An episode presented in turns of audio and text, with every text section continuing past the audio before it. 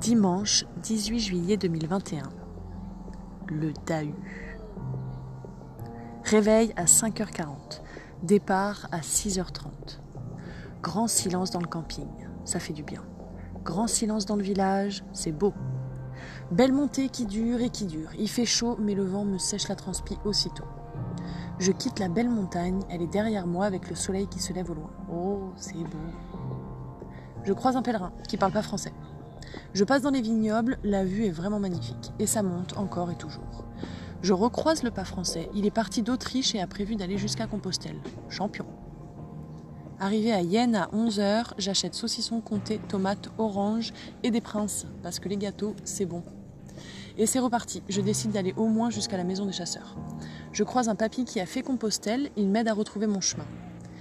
Et euh, vous n'avez pas peur de bivouaquer seul à la maison des chasseurs? Mais pourquoi je devrais? Bon, je continue et pause. J'ai faim, je crois. Macro, prince et ça repart.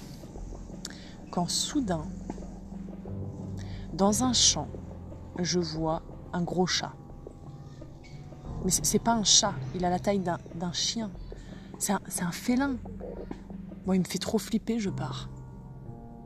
Mais c'est un lynx, c'est sûr. Non, je sais pas. Peut-être un chat forestier. Mais il était gros, vraiment comme un chien. Bon, moi je dis que c'est un lynx. J'ai vu un lynx.